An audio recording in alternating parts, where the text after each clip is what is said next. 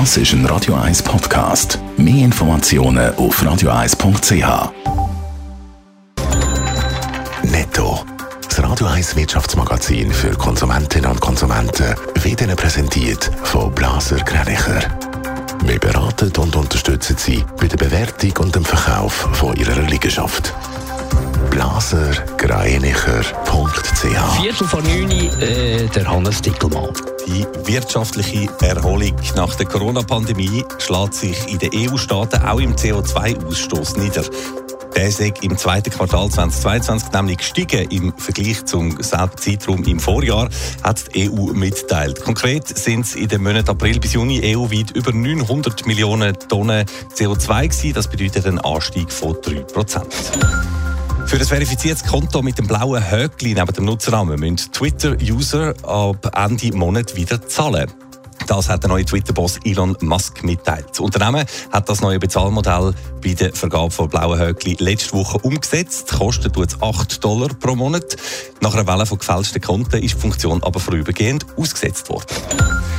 Zürcher Gemeinden suchen Lehrlinge für KV-Lehre auf ihren Verwaltungen neu auch per TikTok und Snapchat. Das schreibt der Verband der Zürcher Gemeinden und Verwaltungsfachleute VZGV in einer Medienmitteilung. Grund sage ich, dass ein klassisches Lehrstelleninserat längst nicht mehr alle Schülerinnen und Schüler erreiche. Darum machen wir jetzt die Kampagne auf TikTok und eben auch Snapchat, wo aktuelle Lernende auf der Gemeinde von ihrem Job erzählen.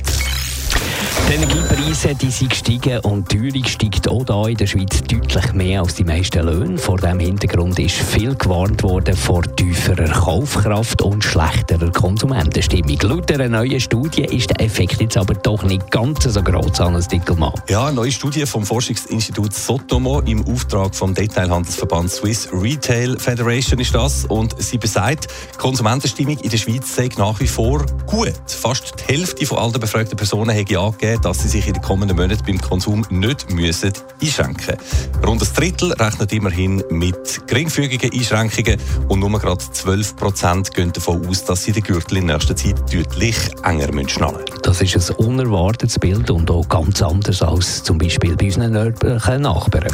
Ja, in Deutschland sieht es in der Tat ziemlich anders aus. Da sagen laut jüngsten Befragungen über 80 Prozent der Leute, sie müssen sich wegen Teuerung, Energiepreisen und Co. beim Einkaufsverhalten einschränken in der kommenden Zeit. Aber eben hier in der Schweiz spüre der Detailhandel allen Unkenrufen zum Trotz noch nichts von einer schlechteren Konsumentenstimmung. Lässt sich Dagmar Jenny zitieren, Direktorin von der Swiss Retail Federation.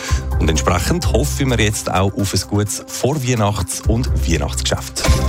Netto. Das Radio 1 Wirtschaftsmagazin für Konsumentinnen und Konsumenten.